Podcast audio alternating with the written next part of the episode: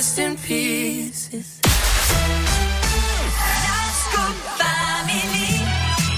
Benson Boone et Philippine, on vient d'écouter In the Stars à l'instant ici sur Radio Scoop. C'est l'heure, je vous l'ai promis, de la Terre, la Pierre. Et vous maintenant avec Philippe Lapierre. Bonjour Philippe. Salut Eric, salut à tous. Alors Philippe, nouveau rebondissement dans l'affaire des polluants éternels qui a secoué la région. hein. Y a-t-il du poison dans nos assiettes? Souvenez-vous, le documentaire Vert de rage, diffusé en octobre sur France Télévisions, avait révélé des pollutions au perfluoré, les fameux polluants éternels, des substances chimiques créées par l'homme qui ne disparaissent quasiment jamais une fois qu'elles sont dans la nature.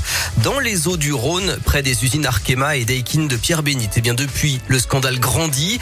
En janvier puis en février, la préfecture de région a publié de nouveaux relevés montrant des taux anormaux de polluants dans des poules, dans des œufs et dernièrement dans des légumes, des mâches pour être précis. Alors tout cela inquiète les AMAP, les associations de maintien de l'agriculture paysanne. Le réseau en Auvergne-Rhône-Alpes regroupe un millier d'agriculteurs qui vendent leurs produits en direct à 15 000 foyers.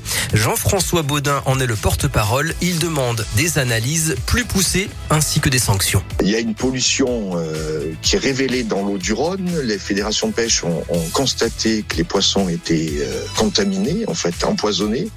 Euh, l'eau du Rhône, elle va jusqu'à la Camargue. hein. Ça voudrait dire que si l'eau est contaminée par des polluants éternels à Pierre-Bénite, si elle est pompée pour de l'irrigation quelque part, les zones qui sont irriguées avec cette eau sont aussi contaminées par ces perfluorés. On attend avec impatience qu'il y ait des, des contrôles un peu partout le long du fleuve pour savoir quelle est l'ampleur de, de ce scandale.